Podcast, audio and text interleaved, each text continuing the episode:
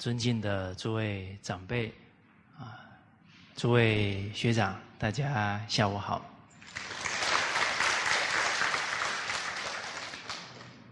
我们军道啊，谈到最后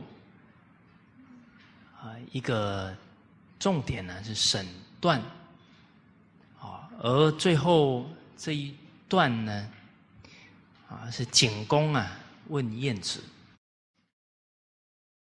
古代呢离散百姓，然后丧失齐国的君主啊。啊他常犯的啊常见的行为是什么？啊，那等于是说这一段呢是提醒君王呢能不能审查判断啊自己的行为啊是带领国家走上兴盛啊还是衰败？啊，对国家要审断。啊，治家庭啊，也要审断。啊啊，其实这一些标准呢，啊，在家庭当中，啊，家庭也有国君呢，啊，家人有严君焉呢，父母之谓也。啊，父母啊是带领着整个家庭，啊，他也要行为孩子的示范榜样。啊，建立起好的家道啊，所以欲治其国者，先齐其家啊；欲齐其家者呢，先修其身啊。那自己要先在德行当中啊下功夫了，而审断呢，是勘验自己的心行啊。起心动念呐，一言一行，跟经典、跟道德相不相应？这个要看得清楚啊！所以我们走在修行的路上啊，要常常能勘验清楚自己真实的功夫在哪里！所以老子说到呢：“知人则智啊，知道别人呢。”啊，了解别人是智慧呢。自知者明啊，哎，我们要先有自知之明啊，才有可能知人，看得清楚人。啊，因为我们二十四小时呢跟自己在一起，啊，我们自己都看不清楚自己啊，要看别人呢就不容易了。啊，比方。我们的内心呢，有好恶，有爱憎的话，心有所好要，不得其正。我们没有发现我们的心念偏了，那心偏了，看什么人事物，难免都有偏颇了。那怎么知人，怎么知事呢？哦，所以这个修身。啊，正心啊，是治家治国啊重要的大根大本在这里了啊，所以我们看这一段呢，也是审断呢，哎，我们自己立身处世啊，有没有同样犯这一些习气啊，进而啊，赶紧啊去修正啊，所以我们学习古人这些教诲啊。重要的态度呢，就是每一段呢，自己我们是当机者啊，对照自己的一言一行啊。我们假如在学这个军道的时候呢，心里都想啊，那是当国王的事情啊，当天子的事情啊，那可能受益啊就有限了。哦，好，那我们来看。当下呢，啊，晏子啊对曰了，啊，国贫而好大，国家贫穷啊，但好大喜功，好虚荣啊，好面子，啊，已经很贫穷了，还常常挥霍，那铁定啊，这个国家的经济啊就会垮掉了，啊，所以同样的呢，一个家庭啊，决定也不能家贫而虚荣，好大喜功。而我们仔细观察呢，一个人呢，很好虚荣啊，很会花钱呢，都跟他小时候成长的。习惯有关系，很多孩子呢，家里面呢，小时候挺有钱，啊，比方从商，哎，十年二十年过去了，家道啊衰落下来了，没有那么有钱了。可是呢，这些年轻人呢，二十几岁啊，他花习惯了，啊，所谓由俭。入奢易，由奢入俭难，啊！所以当父母的人啊，长辈的人呢，经济宽裕的时候，还是不能让孩子奢侈乱花钱，不然呢，会误了他的一生。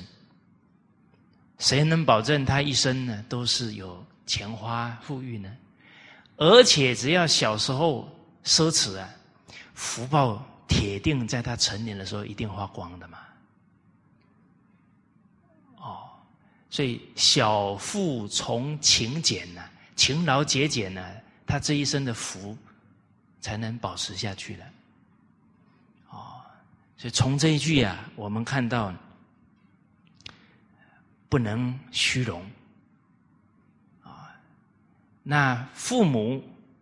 要很敏锐啊，孩子的心形成了什么人生态度？所谓教也者，长善而救其失啊。那孩子都七岁八岁了，长了他什么善呢？救了他什么失呢？哦，而且人只要勤俭呢。他就懂得惜福，啊，他就不张扬，啊，所以这个俭呢，就很多美德了，啊，节俭的人呢，他省下来钱，他可以去帮助别人呢，增长他的人，啊，仁德之心啊。台湾陈树菊小姐，她是卖菜的哦，那一把菜才赚。一点点钱呢，可是他一生捐了一千多万。哎，节俭的人有没有仁慈心？啊，当然，他父母要引导的，对他就有仁慈心了。啊，他省下一些钱，啊，父母适时的让他去了解民间疾苦啊，他就可以去帮助他们了。节俭呢，假如变吝啬啊，就不好了。就不仁了，哦，节俭的人呢，他不贪心，所以他有道义，不义的事啊，不能去谈。啊，节俭的人呢，礼很恭敬，恭敬金钱呢，节俭呢，再去侍奉他的父母，这个就是有礼了，懂事了。节俭又传给后代呀，他有智慧呀。勤俭为持家之本，但是我们现在冷静看哦，现在把勤俭交给孩子的比例高不高？哦，不高哦。那爱之不以道，所以害之也喽。所以爱假如没有智啊，没有悲智双运呢？想利益孩子、利益他人呢，都不容易。好，好，我们看这第一点呢，就很提醒我们呢，不可贪名，啊，不可虚荣。再来呢，自博而好专。您看所有的句子哈，最后都回到修身跟修心上。智慧有限的，还非常自专自大，这就是傲慢起作用了。其实我们呢，想想呢，孔老夫子是至圣先师啊，没有一丝一毫的傲慢，那我们有什么好傲慢的呢？哦，包含《三字经》讲的“习仲尼思象陀”，才一个七八岁的孩子呢，他会的，夫子不会，向他请教。啊，所以孔子讲“三人行，必有我师”啊。孔子讲这句话是他做到了，所以他是圣人啊。做到再说啊，是圣人。我们讲“三人行，必有我师”啊，除非我们把傲慢放下了，不然这一句话还是知识而已了。所以这些教诲啊，最重要的能入心啊，变成我们的心境，啊，变成我们的态度，这句经文就利益了。哦，所以。俗话讲的，读书贵在变化气质。这个傲慢真的转成谦卑了，气质一不一样？哦，你们怎么陷入沉思呢？哦，气质啊，铁定不一样。为什么？相由心生呢？哦而且啊，这一句话呢，我们在从我们自己的人生来醒思啊。传统文化的教育啊，这两三代人比较缺乏。坦白讲呢，我们现在学都叫补习，有没有？啊，就是不足在补习了。那我们怎么可以学一学一些的，然后感觉态度好像比人家懂很多？哦，甚至于啊，问人家，哎，你学传统文化多久了？啊，半年，啊，半年哦，哦，我都学八年九年了。告诉大家，不能只看相上的东西啊，八年九年要有一句入心才受益啊。可是人家才学半年，你可能他是孔子的后代，人家家教很好啊，你不能看相啊。哦，而且真实的学问呢，是自卑而尊人，啊，时时能尊重他人呢，这个才是学问呢。为什么会尊重人？因为他真正认知到。宇宙人生的真相是什么呢？一切人、一切灵性都有明德，都有本善，他都有圣贤人的明德啊，怎么不值得尊重呢？你说，可是他有坏的习惯呢？那是习气呀，又不是真正的他的明德。那我们都学了要。用真实的去看人，不要用他的虚假，啊，不要看着他的习气对他有成见，那变成我们迷了、着相了嘛？着在他的习气，看不到他的真心了嘛？那叫认假为真了嘛？哦，而。韩愈先生又讲了一句话，说：“闻道有先后，术业有专攻。这个术业，各行各业都有专专门的功夫啊！啊，厨师他厨艺很厉害啊！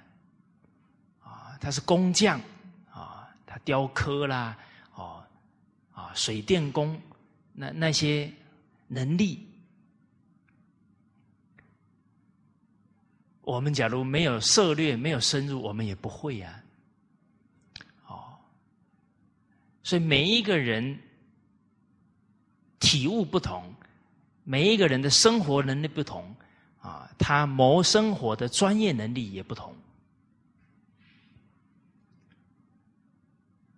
包含啊，比方说我们现在在学习的君臣关系，啊，有没有说学传统文化的人就一定很清楚君臣关系？啊，诸位学长，我们这一段时间都是谈君道啊。从方方面面来了解一个为上位者、一个为领导者应该遵循的道德，看了以后觉得满身啊过失啊，我自己都没做到，所以说不学不知道啊，学了吓一跳啊！哦，原来比起经典呢，啊，俗话讲差的一万八千里。可是自己没有学这些经典呢，还自我感觉良好。哎，对呀，我对人也都挺笑脸的了。可是那些伦常啊，自己不懂。哦，所以活到老，学到老啊！啊，这个学问呢，其深无底呀，其广无边呢。哦，哦，而。我们学传统文化，甚至啊，在跟人家分享授课，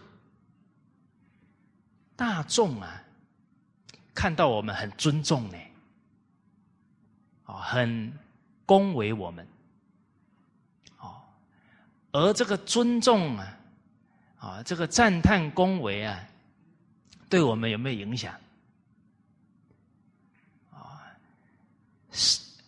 这个色不迷人人自迷啊，啊酒不醉人人自醉啊，啊赞叹不醉人呢，自己也会这个感觉很舒服，啊，所以我们几次啊跟大家有提到啊夫子讲的训语之源。人无悦乎？义之，你们都不配合一下。啊，我算了一下呢，这一句话已经应该是第五次出现了。啊，他还没达到二十一次啊！我要到二十一次的时候才会伤心难过。哦，你看那些肯定赞叹的话，啊，听了很高兴啊，还想一想啊。我真的有这么好吗？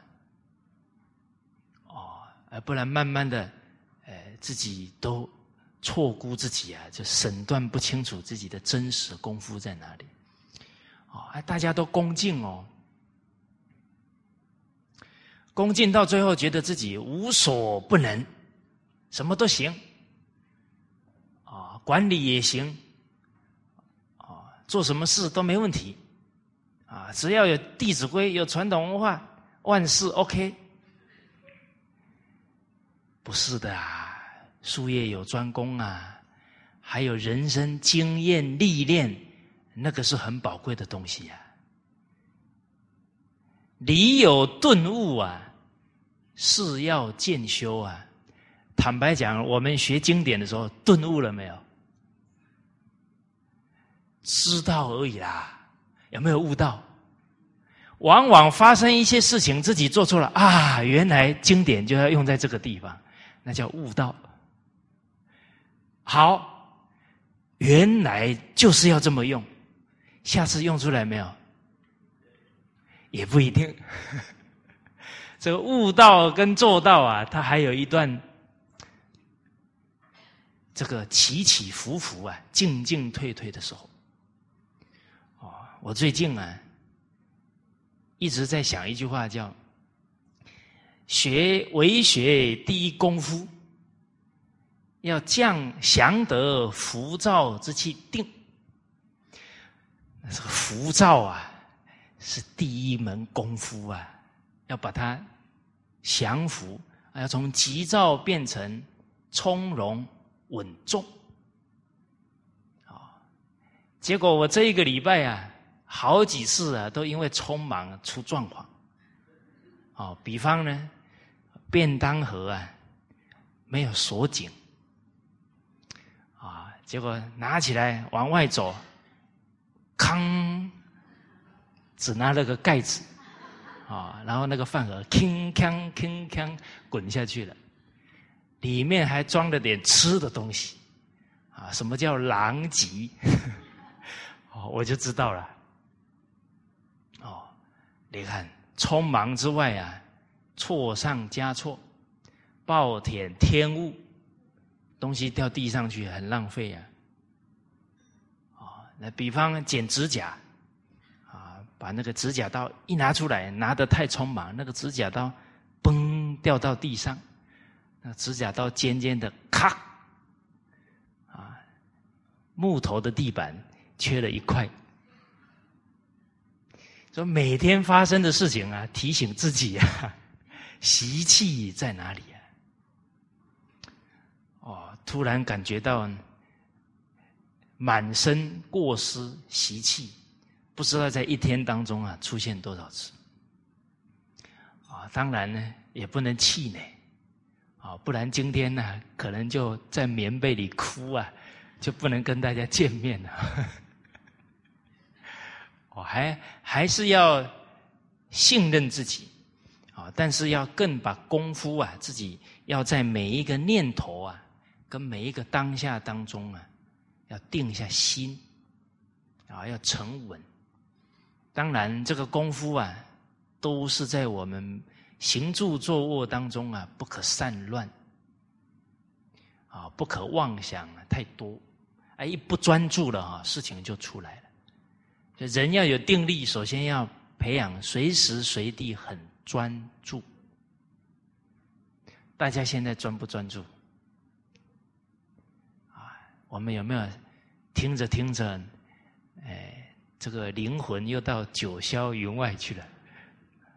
哦，所以您看哦，随时随地啊，都是道场啊，都是练功夫的地方。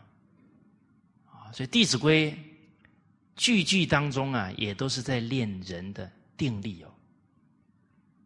啊，不从容，立端正，缓接连，勿有声。啊，事勿忙。哦，你看这一些都是在生活的细节当中啊，培养出专注定力。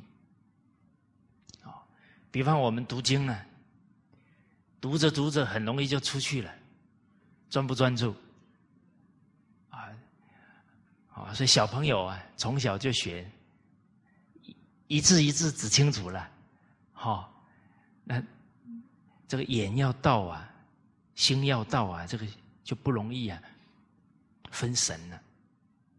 哦，好，所以人家恭维我们了，我们也要很清楚自己的问题啊，自己。有几两重，自己的长，自己的短，自己经验的不足在哪里？啊，那赶紧好学的去请教。为什么？毕竟我们责任在身呐，赶紧有经验、有能力，才能把事情做圆满。啊，假如我们有责任了又不好学啊，铁定会给这一份事业啊，这一件事情啊。添加很多的错误啊，很多的耽搁在里面呢。哦，啊，所以这个要好学好问呐，啊，不可傲慢，啊啊，不可呢，这个说去问人很没面子，啊，所以修行啊，一定要把这个虚荣啊放下，把面子放下。我们再看下一句讲呢，上残于。而见贤人，崇尚这些下属啊，谄媚巴结啊，或者敬谗言的风气，轻贱的贤德之人啊，贤德的人正直啊，代表呢，君王不肯听老实话呢，就疏远这些人了。出师表。当中啊，有一句很精辟的话，啊，我们复习一下啊。轻贤臣，怨小人，啊，指先汉之所以兴隆也。啊，轻小人，怨贤臣，此后汉之所以倾颓也。哦，好，哎，我们复习一下这个建太宗十四书最精辟的一句话。哇，那这头大了，每个人觉得精辟的不同。啊，我们看我们默契怎么样？结成。则胡越为一体，傲物则骨肉为行路。你看哦，一个国家的兴跟衰，同一个君王为什么发生在他身上？一开始真诚啊，后来呢？哇，我是皇帝啦，我无所不能了，就傲慢了。傲慢到最后，连亲生骨肉都跟他。可能变成形同陌路了，哦，好，大家看呢，这前面几句啊，我们复习看看，整个君道不可贪名，是吧？就这个自贪心啊，哦，然后还有度残邪。要度掉这些谗言呢，哦，然后要尊贤呢。您看，不可见贤人呢，哦，你看这整段话其实差不多把我们所有军道里面的重点都含在里面了。我们都很佩服啊，古人的脑子是到底装了哪些东西啊？怎么一讲起话来，什么重点全部都讲出来了？我们相信啊，是因为他们。从小就厚积这一些道德学问，然后自己又在家族，又在人生当中啊去历练，啊去锻炼，啊，所以这些理啊，他都领纳在心中啊，都可以娓娓道来啊，啊，好，诸位学长，请你明天去劝你的领导。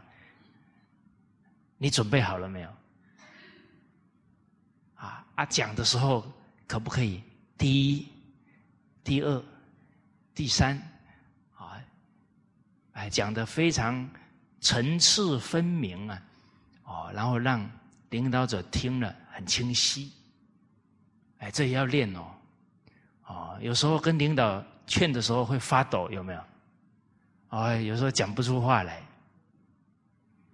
哎我就常发现呢，我们的同仁给我讲话都会发抖。哦，后来我才知道呢，因为我太凶了，啊，所以每一个现象都可以发觉自己的问题。哦，哦，所以这里提到的啊，就要有非常的智慧去判断什么是正，什么是邪，什么是残余之人。什么是圣贤之人哦？哦，在《论语》当中啊，有一个感叹呢，有一个大臣啊，他三次被启用啊，三次被罢官，啊，他讲到呢，直道而世人呢。焉往而不三处？往道而事人，何必去父母之邦？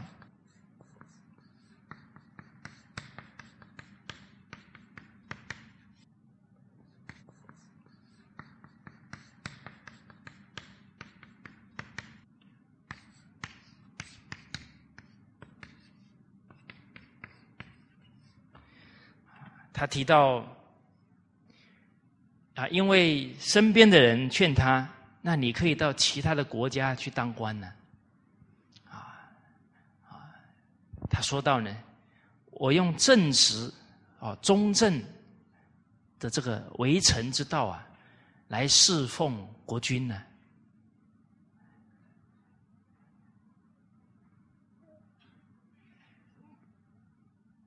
只要呢，这国君不能听。正直之言，啊，他好大喜功啊，他纵欲啊，那这个被三次罢黜，我是正常现象啊。啊，而且呢，以这样的直道啊，去其他的国家，也差照样会被罢黜的。只要没有真正的贤君在位，这个结果是必然的了。啊，所以大家看孔子一生，希望找到一个明君啊，能施展整个周礼的啊政治思想。然后来夫子啊也没有找到一个好的机缘。哦，当然，夫子一生呢为天下苍生呢，纵使没有找到机会啊。上天也安排他老人家把道统啊传下来了，啊，成为至圣先师，啊，所以莫以成败论英雄，只要是无私无我啊，那个精神呢，在天地之间呢会长存。而接着说到了，假如用歪曲的道理。甚至是残取的围城的态度啊，来侍奉领导者，那我何必要离开我的父母之邦呢？在自己的国家就可以用王道啦。可是我不愿这么做，不愿对不起良知啊，不愿对不起国家。哦，好，所以这是忠诚，忠诚的告白呀。这也是呢，让我们为君者、为领导者啊，啊，不能呢再让这这么好的忠臣呢伤心流泪了，这是很大的罪过了。接着呢，乐减慢而亲百姓，就是喜欢傲慢啊，以傲慢为乐，然后啊轻视老百姓。看不起老百姓，我们冷静看看呢，我们自己啊，有没有因为傲慢而高兴？哦，比方我记得念书的时候啊，我这个问题就挺严重的，啊，学的一点东西了啊，在同学面前展现展现，啊，然后对方很羡慕，哎呦，你会呀！啊，然后我就说：“ 嘿嘿，你不会？哎，你看那个态度就是乐减慢了，啊，所以孔子提醒我们呢，这个人生的心态呀，不能偏颇掉了。什么是真正有益的乐？什么是有害的乐？啊，所谓益者三要啊，损者三要。”什么是有益于人生的喜好呢？要节礼乐，要道人之善，要多贤友，这样的喜悦呀，这对人生的帮助非常大。啊，一个人呢，时时呢叮咛自己，一言一行啊，符合礼乐的教化，啊，礼乐的这些经典的教诲，哇，那是时时都在道德当中啊，啊，他觉得我今天没有放纵自己的习气，啊，今天呢对得起自己，啊，对得起圣贤人的教诲，他很充实，很快乐啊。大家有没有曾经有一天反省下来？都没有什么大过失的，啊，都没有什么错误的，有没有？哦，那个时候感觉怎么样？嗯，今天很下功夫，明天再接再厉。哦，道人之善，啊，没有嫉妒心，时时能见贤思齐，进而啊，又希望更多人受益，把他的善行赶紧讲给别人听，让大家都来效仿。啊，道人善即是善，人知之欲失眠。好，诸位学长，您早上半天呢，有没有道过人之善？啊，你遇到人有没有随喜赞叹谁的好？啊，要把它变成你的生活、你的习惯哦。啊，再来是，啊，有贤德的朋友啊，就非常欢喜。啊，以文会友，啊，损者三要。我们这个刚刚讲的这个多贤友啊，这个对我们现在修学非常重要，要有善友为依靠啊，互相提醒。我们其实是很希望能看到自己的问题，但是毕竟呢，我们的基础没有那么好，有时候真的看不到，啊啊，当局者迷。旁旁观者清啊，这时候就要善有为一了。好，好，损者山要，要交乐，把人家比下去了就很高兴，啊，口气当中啊，啊，都有傲慢的气息，要益游。这个易游就以这个游手好闲呢，到处走来走去啊，逛来逛去，他觉得很很好玩，这就是很没有责任心啊，好之懒做了。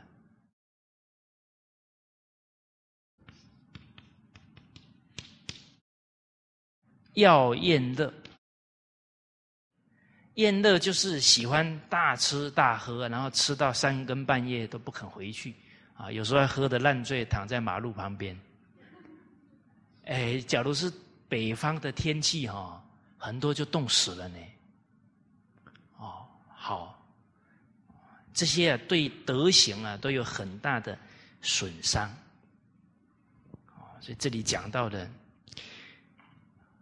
我们这个好一这个药啊，这个欢喜。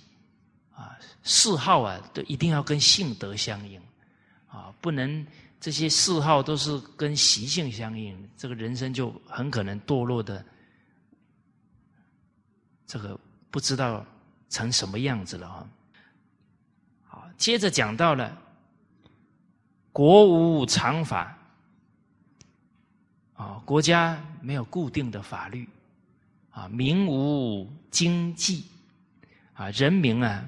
就没有行为的规范啊！其实啊，这个都要靠国君下功夫啊，啊，跟群臣好好的来做出国家的这些道德规范呐，这些法律，这宪法是国家的大法，你都没有做，甚至做了以后没有好好的教育百姓，那人民就不知所措了。我们看到这里，民无经济。这个经济就是做人的纲纪呀。结果历代中华民族啊啊，通通都有治理作业，老百姓很清楚怎么做人啊，怎么应对进退啊。结果这一百年呢，从民国之后啊，就忘了做这一件大事。不治理作业啊，天下会乱呐！所以再过一百年以后，人写历史啊，写我们这个时代叫什么事了？乱世啊！怎么做？什么手礼都不知道。哦，你看我们上一次教师。的课程呢，好多老师啊，都反映啊，小朋友五六年级、初中一二年级都交男女朋友。哦，你看这个现象都是没有礼教啊，所以很多欲望啊，就像那个洪水泛滥，他甚至他觉得很正常啊，哇！我们从现在的社会现象再看回来老祖宗的智慧，再看回来周公的治理作业啊，那真的不得不佩服啊！现在这种局面，谁说能够扭转乾坤？古人几千年前就讲了，礼呀，就好像提防啊，你没有制定礼乐了。那个人的欲望像洪水冲出去啊！想要再扭转呢，难度真的太高。智慧表现在啊，防微杜渐呐，高瞻远瞩啊！啊，当然还有一句成语啊，等着我们，叫亡羊补牢啊。啊，反正任何时候呢，老祖宗都有好的教诲，让我们安住当下，尽心尽力去做就对了。啊，犹未晚矣。而且啊，真的是乱到谷底了。乱到谷底的时候啊，人心失志啊。啊，不希望社会继续乱下去的，人的那种善心良知啊，慢慢在提起来。因为苦到一定程度啦，现在真是家家有本难念的经啊！哦哦，所以没有别的，教学为先呢，得先明理才行了。好，好，所以这个呢，用在我们自己的家庭跟团体当中啊，都要制定好的制度、好的规范、好的。家规，哦，我们不能学的传统文化。哎呀，人之初性本善呐，啊，不用什么规定的啦，大家都是很发心的嘛，有没有道理？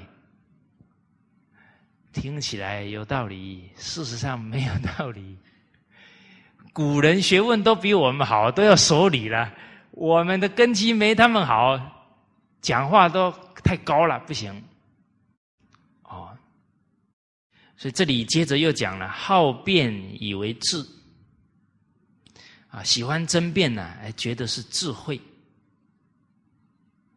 哦，苛民以为忠，这个苛虐百姓呢，他还当做啊，哎，是在考验百姓是不是忠诚，啊，其实啊，君人臣忠啊。君不仁，怎么要求臣忠呢？啊，君仁呢，臣忠，它是自然的感应了。其实这里啊，也很冷静一点呢，就是领导者啊，要体恤他人，体恤下属，而不是要求下属。要求啊，变苛刻了。啊，我们之前在讲反身。大家很熟悉的“万方有罪，罪在正宫”。下属有问题，我还没有教好他。哦，你比方，哎，在团体当中遇到下属出状况，哦，哎，我我们自己是直属上司，我们应该怎么回应？跟着一起批评，对呀对呀，给我丢脸！哦，那这个人心就很很寒哦。啊，你比方我们小的时候，啊，我们做错事了，啊，这个爸爸妈妈过来了，哎呀，不好意思啊，我自己没教好，啊，抱歉抱歉，还给人家赔礼道歉。我们是惭愧自己呀，哎，可是我看到现在的妈妈，孩子做不对了，人家在指指正他骂他，这个妈妈过去的跟着那个人一起骂儿子，感觉舒不舒服？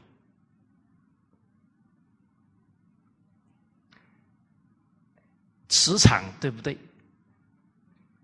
哎，你们怎么没有反应呢？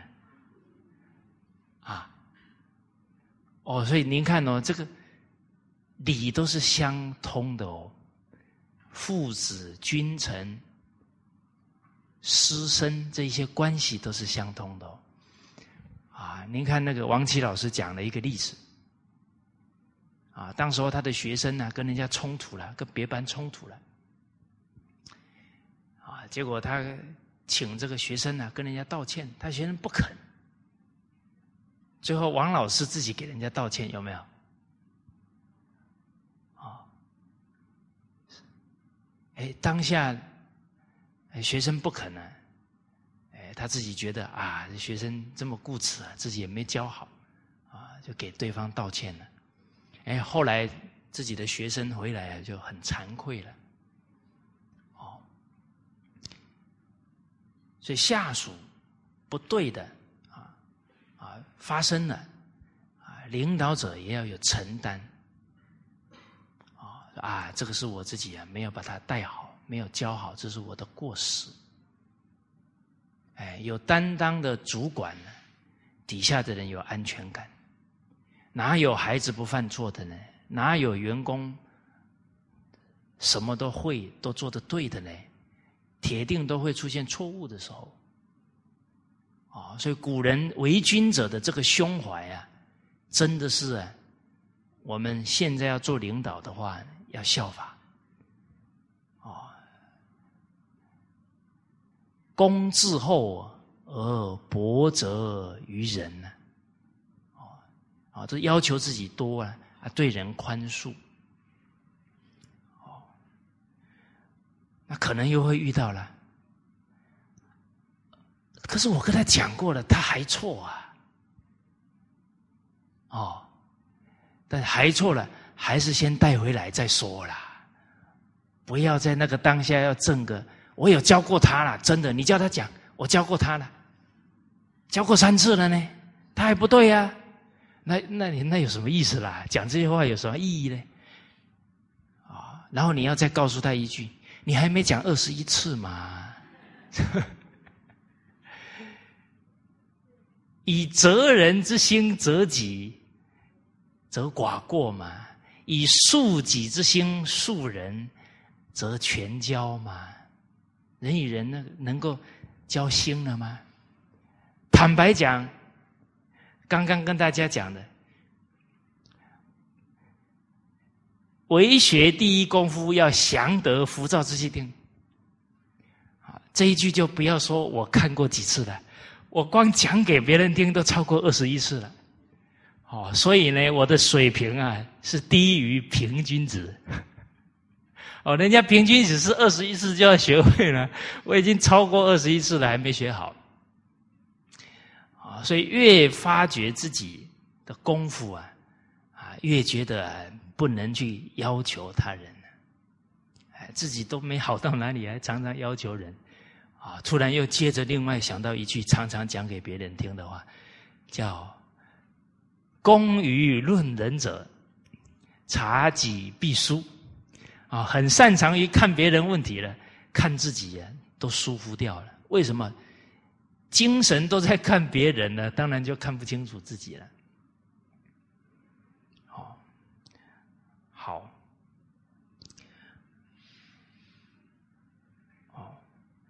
啊，所以这里科名以为宗啊，这是这心态啊，都偏颇的比较严重了。哎，啊，所以人与人的相处，五人的相处啊，应该是我们要求自己做，而不是要求对方做。啊，自己对不对啊，不是最重要的。啊，首不是最重要的，首先自己要先做对。做对了，才有要求别人的资格。那自己做不对、做不好，要求人家怎么服得了？正己而不求于人，则无怨。啊啊！每一句话都有另外一面，叫不正己而求于人，则多怨。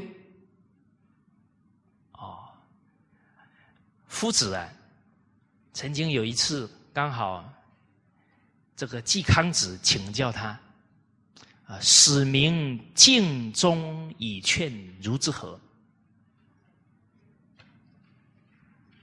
啊，让百姓呢恭敬、忠诚，而且啊，互相之间会规劝向善，啊，能使老百姓达到这样的修养。该怎么做呢？我们在读《论语》的时候啊，感觉呢，有时候夫子在回答。好像有他心通，啊，这句话一问，好像就了解对方的心态偏在哪里。我们看季康子为什么要问这个？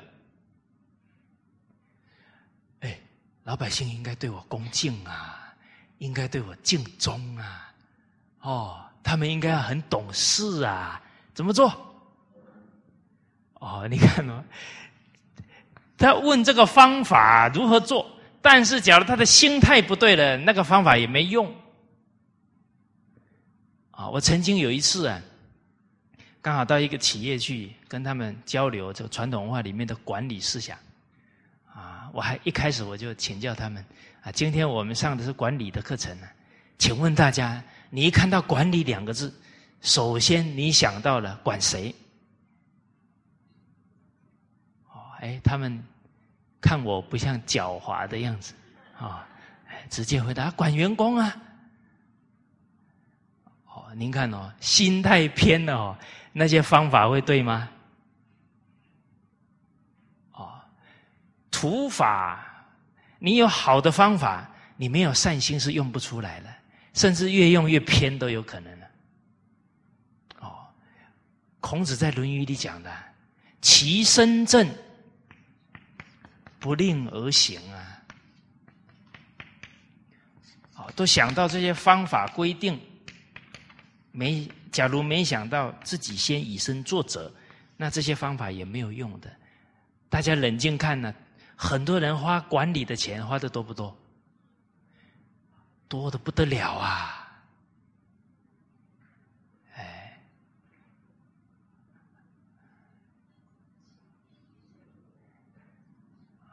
好人是很不容易看到自己的问题的。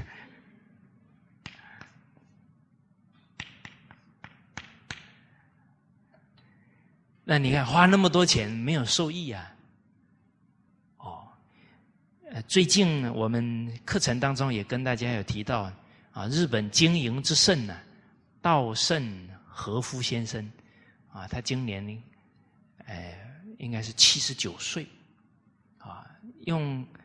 一年多一点的时间呢，让日本航空从破产变成同业营业额最高，啊，盈余多少呢？一千五百亿日元左右。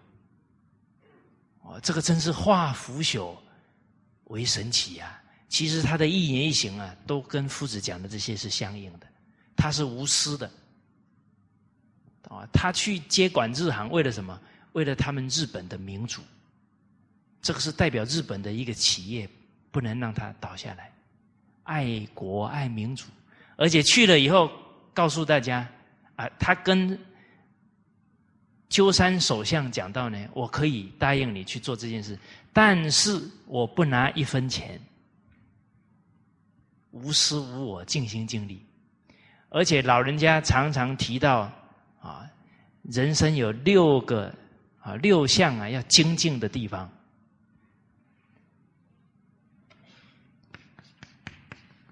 啊，其中啊第一点就强调以身作则了，付出不亚于任何人的努力了啊。接着提到了要谦卑啊，不要傲慢。我们刚刚念那一句。建太宗十四书哦，您看这都是相应，都是接受啊古圣先贤的教诲啊。接着呢，天天反省像我们君道讲的反身呐，哦啊，每天发现问题啊，修正问题，则得日进，过日少。老人家还提到，活着就应该感恩。哎，这个话很有道理啊！我们每一天一日之所需啊，一天生活的需要多少人的照顾跟成就呢？啊，活着就应该感谢。第五点啊，也是老人家常常啊，啊，他写了一本书呢，你的梦想一定会实现的，写给年轻人看的，啊，都介绍他们。一定要读一本书啊，叫《了凡四训》，改造命运的方法啊，就是要积善行，施利他，念念想着利益他人，利益国家社会，是利他，利他，自私自利就慢慢放下了，灵性就提升了。人生最有价值的就是自己的灵性不断提升，啊，然后尽心尽力帮助了身边的人，这是真正的自利利他的人生呢。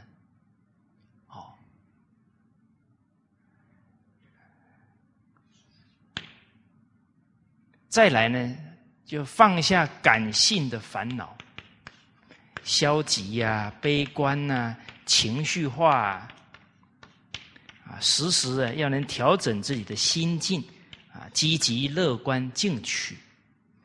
其实我们看人生很多时间都耗在自我的折磨上，啊，不信任自己了啦，退缩了，懊恼了，哦，或者是情绪化了，脾气上来了，好几天都缓不过来了，啊，这这个是放下这些感性的烦恼。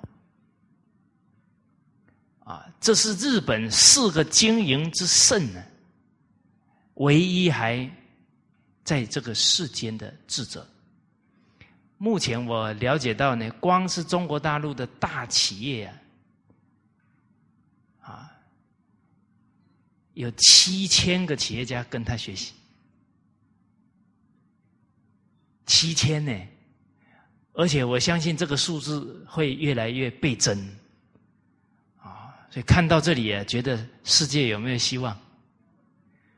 哇，这个真的是商业界的圣贤呐，商业界的佛菩萨在给我们表演呐！啊，各行各业都有圣贤。哦，好。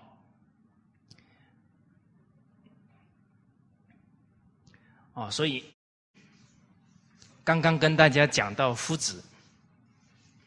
在面对季康子的问题啊，了解到他的心态呢，可以提醒他对症下药。啊，他是要求别人要转到要求自己上面，才能解决问题。啊，所以夫子接着讲到呢，临之以庄则敬，君王。你面对老百姓的时候，非常庄重，啊，非常有为君者的威仪，他自然恭敬你，因为你有品德啊，啊，你有礼节呀。为人父母者在家里很随便呢，慢慢的孩子对你恭敬就起不来。现在八十几岁的老人家，啊，老奶奶，您注意去观察，他们在家里啊，您看那个穿的多端庄啊，让人一看到他就肃然起敬，那个就展现女子之德啊！我不知道你们有没有观察到？哇，你看哦，八十几岁这么端庄哦，然后二十几岁邋邋遢遢哦。你看那个剁的很快呢，没有教不行哦。所以女人为天下太平之源。假如这女子最后在家都是这么随便，她下一代怎么教？哦，就教女儿比教儿子还重要呢。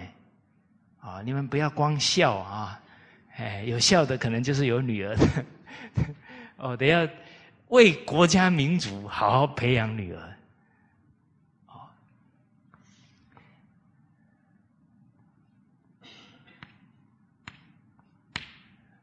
好。比方说你今天很尊重一个人啊突然有一天呢你在路上啊在公共场合看到他穿着短裤、穿着拖鞋，看到吓一跳啊，对他的感觉有没有产生化学变化？有没有？那很自然的嘛。对呀，你穿着不恭敬呢，人家一看呢，那对你的恭敬当然会有变化了。啊，所有人都一样。啊，孝慈则忠。你要教老百姓孝顺，而且你自己要仁慈对他们，自然他们就能忠诚嘛。这都是从根本上去提醒他。您看呢，夫子这些话都是讲到根本，那是非常正直的话。真正有心想改过的人，就能听进去了。举善而教不能，则劝。这个善良的风俗啊，还得要领导者带头啊，把好的榜样立起来，举善。啊，在。整个大陆啊，年年现在都有道德模范，那个对整个社会的风气影响非常大。哦，我们之前看到好几个例子啊，有一个一个男士为了爱护这个云南的滇池啊，几十年如一日啊，他觉得那就像我的母亲一样养育我，不能让人家破坏。所以他好几次都被那些破坏整个大自然的人打得鼻青脸肿呢，但他还是依然坚守这个滇池母亲，啊，最后也是被选为道德模范呢，保护这个滇池，保护到他他的钱财都用光了呢。哦，好，还有一一个男子啊，刚好跟一个女子女子啊谈对象。结果两个人感情算不错，但是还没谈婚论嫁，结果那个女子啊出车祸，从此呢就半身不遂躺在床上。哦，诸位学长，你会怎么做？啊，这个男子呢就一直照顾这个女子哦。照顾到呢，后来他年龄二三十岁太大了，家里一直催他结婚呢。最后他开出来的条件是呢，我娶的那个人呢，要跟我一起照顾我这个女朋友。后来真的有人嫁给他了，哇，那这个女的挺有智慧的。为什么？这个男的有情义嘛。这个女的都半身不遂了，他还对她这么有情义，那那这个人的人格很好啊，啊！结果后来照顾了二十多年呢，现在是什么？是这个男的的女儿认他做干妈，已经第二代继续照顾这个女子了。哦，所以看到这些事例都令人动容啊，佩服啊！哦，这些榜样都竖起来。啊，包含我们看那个《天下父母》，啊，有一个女士啊，好像是在山西太原，有一天，他是做可能做小生意的，啊，看到几个那个十几岁的孩子，啊，没有地方去啊，肚子很饿啊，看他们很可怜，煮个东西给他们吃，结果煮完以后啊，吃完了，他们不走了，叫他妈。啊，才了解这些孩子犯罪了，从监狱出来啊，社会不接纳他。后来他就把这几个人收了当儿子了。最后一收啊，我不知道他现在多少了。两年前我看的时候，好像是收了一百六十几个。啊，其中有一个啊，比他大一岁，还是叫他妈。啊，他说有一次那个 那个人来的时候啊。就低着头一进来就妈就叫了，啊，他说你先起来姐，结果一起来吓一跳，哎，你比我大，叫姐就好，不要叫妈。哦，结果你看呢，那个上了年纪的人说不行，一定要叫妈，叫妈感觉才心才安。其实这些犯罪的人都是可怜的人呐，坦白讲，都是缺乏爱的人。他真的遇到一个这么无私的人呢，这么有爱心的人，能把他的善良唤醒啊！我们在看那个天下父母的时候，看到那些犯罪的人啊，一谈到这位女士对他们的好啊，你看讲的那个眼泪都是出来的。哦，没有血缘关系，居然这么亲，那还是精诚所至啊，金石为开啊，感化了。数以百计的人看到这个例子啊，我我们在学校教书的啊，在在做老师的啊，没有什么话好说了。人家又没有经过师范学院培养，教的全部都是社会当中犯过罪的人呢。面对的那种境界，比我们不知道难多少倍，人家做的这么欢欢喜喜啊，这么。无怨无悔，我们还每天苦水一大堆哦，哦，所以有时候真的得比于上则知耻啊，哦，你看看到这些道德模范呐，羞耻心就起来了，哦，不抱怨了，向他们看齐，举善而教不能，面对弱势的啊，面对没有能力的，尽力帮他们。这样人就有爱心呐，劝善归过的风气就起来了。尧舜禹汤文武周公啊，他们的德政当中呢，一定都有呢，先照顾谁？社会当中最苦的人，叫鳏寡孤独废疾者，皆有所养。您看了吗？《礼运大同篇》不是理论哦，那是记载我们古圣先王真正做到的政治理想，他做到了，把它记载下来的。好，好，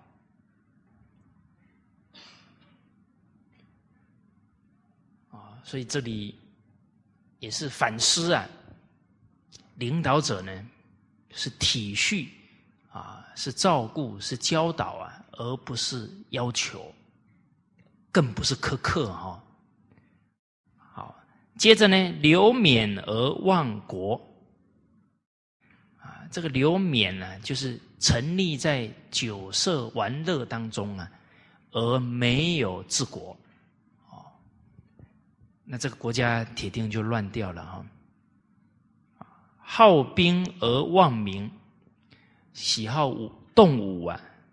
那老百姓死伤惨重啊，都没有去体恤啊，所以古代用兵啊，都是最慎慎之又慎的事才对了啊，这穷兵黩武啊，没有爱心呢。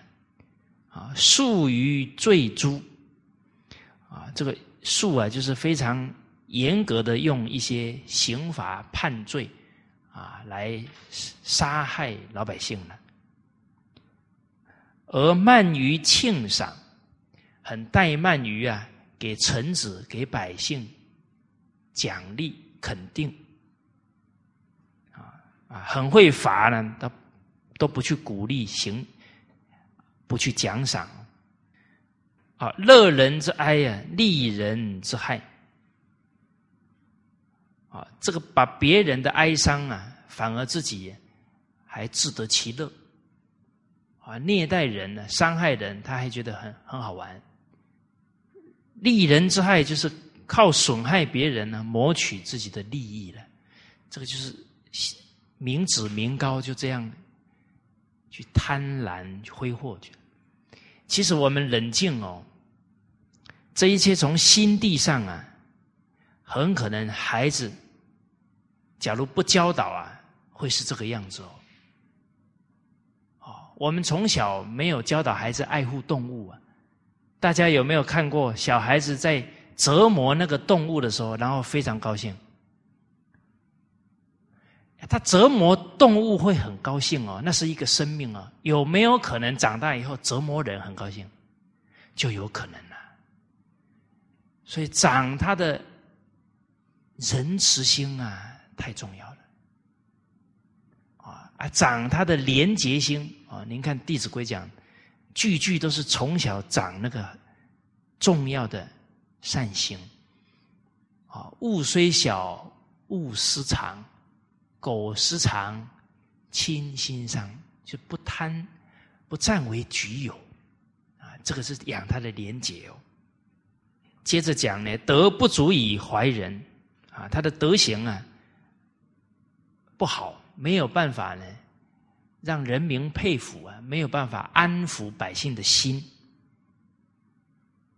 政不足以匡明，啊，他的政令啊太苛刻啊。啊，没有办法呢，教导百姓，因为百姓就不认同他的苛刻了。啊，所以讲到这里，我们就想到啊，夫子在孔子家语里面有一个故事啊，叫苛政猛于虎，就他政治太苛刻了，老百姓啊不愿意待在自己的国家呢，啊，跑到这个深山野岭啊，结果。丈夫啊，啊，也儿子啊，都被老虎给吃了，都不愿意再回到那个暴政之下了，苛政猛于虎了。啊，所以在治理国家呢，要感受到百姓能不能安居乐业。啊，在一个团体当中啊，啊，员工他的身心状况啊，也要体恤。哦在一个屋檐下生活、工作啊，这都是人生宝贵的缘分啊，应该惜缘啊，应该去成就、爱护彼此啊。赏不足以劝善，这个赏赐啊，没有办法鼓舞人民行善，因为他都很怠慢嘛，好的行为他也没有马上去表扬。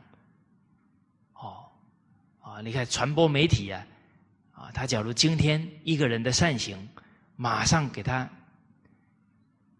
宣扬出来，哎，整个社会风气改善很快呢。啊，我们提到啊，台湾的陈树菊女士，他的经历被报道出来，台湾小额捐款呢快速增加，都跟他效仿。我们的经济都比他好啊！人家尽心尽力行善，我们都没有想到要行善啊！他是生惭愧心的，哦，行不足以防非啊，刑罚不足以防范违法的行为，老百姓也不愿意遵守法律了啊！因为你上位者上梁不正呢。他根本就没有办法心悦诚服的来遵守了，啊，此亡国之行也啊，这个就是种种让国家灭亡的行为。接着点出来呀，今明文公令如寇仇，此古之离其民，允其国，常行也。现在老百姓听到这个公啊，是公家的。规定法令，啊，这个公呢也可以当呢，指景公，啊，只要君上你现在讲出来的法令啊，老百姓一听啊，就当敌人一样、仇人一样对待了，哦，那等于是也是提醒齐景公啊。很国家很危险啊，随时都有灭亡的可能哦，哦，所以使古之离其民，允其国，常行也。其实很多时代呀，当要灭国的时候，国君浑然不知。宫殿里面还歌舞升平，所以这个人能不能自我审断，甚至于这个断判断当中还用到贤臣，不然到时候啊，这些佞臣都一手遮天呐，他完全没有知觉，哦，那国家就危亡了。好，我们来看一段故事啊。在第九册啊，一千一百一十二页，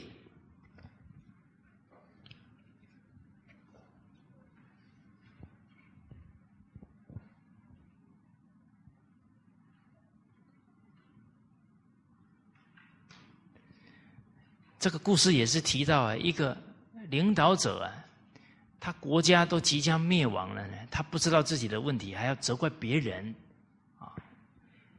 中行营将亡啊，这个中行氏啊，这一个卿大夫的家族在晋国啊，后来是被韩赵魏啊智啊给灭掉了啊。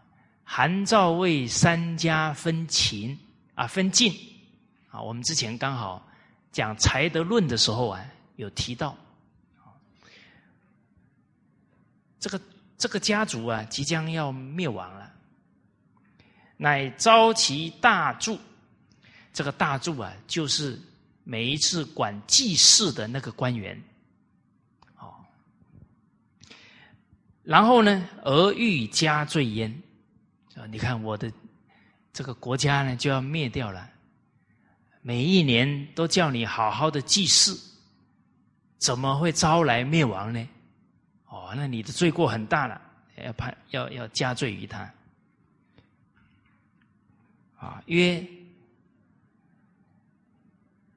啊，接着啊跟他讲，只为我助，我派你来做这些祭祀啊，牺牲不肥则也，且斋戒不敬也，使国王何也？哦，您看哦，这个把自己的国家都搞得快垮了哈，在面对问题的时候啊，不觉得还很强势哦，啊，对这个祭祀的人说：“我请教你啊，我每一次祭祀的时候用的那些祭品，难道不肥泽吗？不不丰富吗？而且每一次要祭祀的时候，我都是斋戒啊，不喝酒，不吃肉。”啊，跟妻子都分房睡啊，这么恭敬来祭祀了，怎么你帮我祭到最后，国家还要走向灭亡呢？哦，讲到这里，我们想到林则徐先生说的“父母不孝啊，奉神无义啊”，所做跟神明的教诲都违背了，怎么可能会得到保佑呢？结果，祝简对曰：“啊，这个做祭祀的官员呢，明简啊的祝简呢，对他说了：‘习者无先君中行木子，这个中行木子就是中行衍的父亲，啊，就是这个国家的先君呢，已经去世了。皮车十胜。’”不忧其薄也，忧得意之不足也。当时候呢，这个皮车就是战车啊，国家的兵车啊，才十台而已。可是先君呢，并没有担忧兵车不多，反而是担忧自己的积的得意不够可是啊，今主君有革车啊，这个革也也是兵车哈，革车百胜。现在的车啊，是是本来先君时候不知道超过多少倍了。而您呢，不忧得意之薄啊，不怕自己得意不够啊，唯患车之不足也，就怕兵车不够逞强斗胜。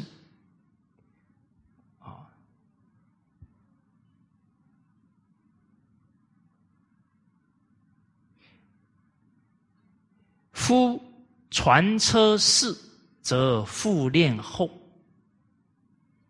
大家有看到哈？有找到吗？有了哈。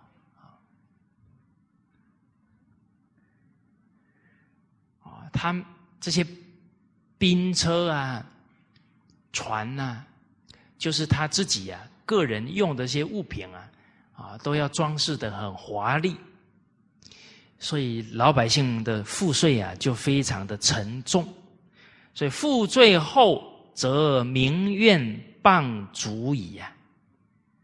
压得老百姓没法活了，当然老百姓的怨恨、毁谤、诅咒啊，就会产生了。且君国以为助有益于国乎？则主亦将为损事亡矣啊！假如国君你觉得呢？这个祈祷祝福啊，是有帮助于国家的。那同样的道理呀，一国人的诅咒哦，也会影响这个国家的磁场很不好。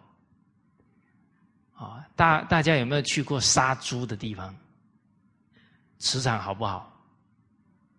啊，哎，没，你人心呐，啊，还有这个整个灵性啊，他的思想都会形成磁场哦。所以，把老百姓搞得没法活了。每个人那种抱怨呢，就形成整个国家的磁场了。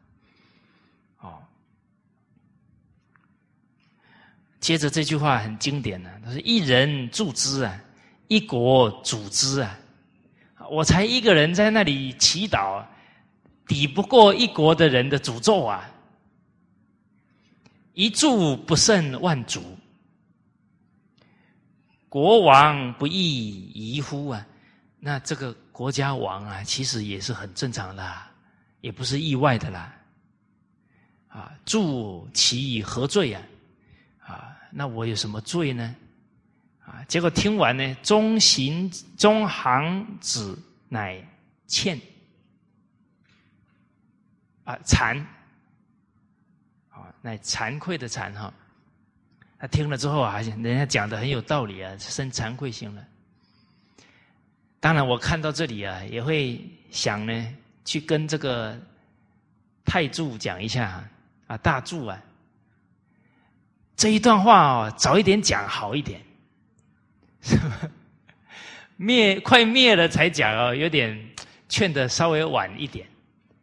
哦，当然呢，这个领导者也有关系的。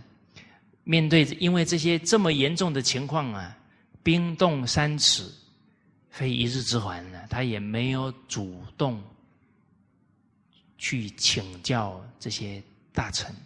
以前的臣子啊，都是饱读诗书，都很有判断能力的，主要是他肯不肯请教了。好，这一个故事啊，让我们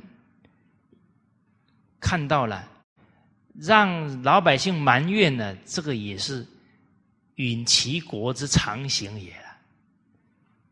哦，那假如我们带一个企业、带一个团体，底下的人假如都很有怨气呀，那这个企业团体可能维持不久了。哦，好，所以看不到的磁场啊，人心啊。往往是成败的关键呢，得要静下心来去体恤、去理解，才能看得清楚了。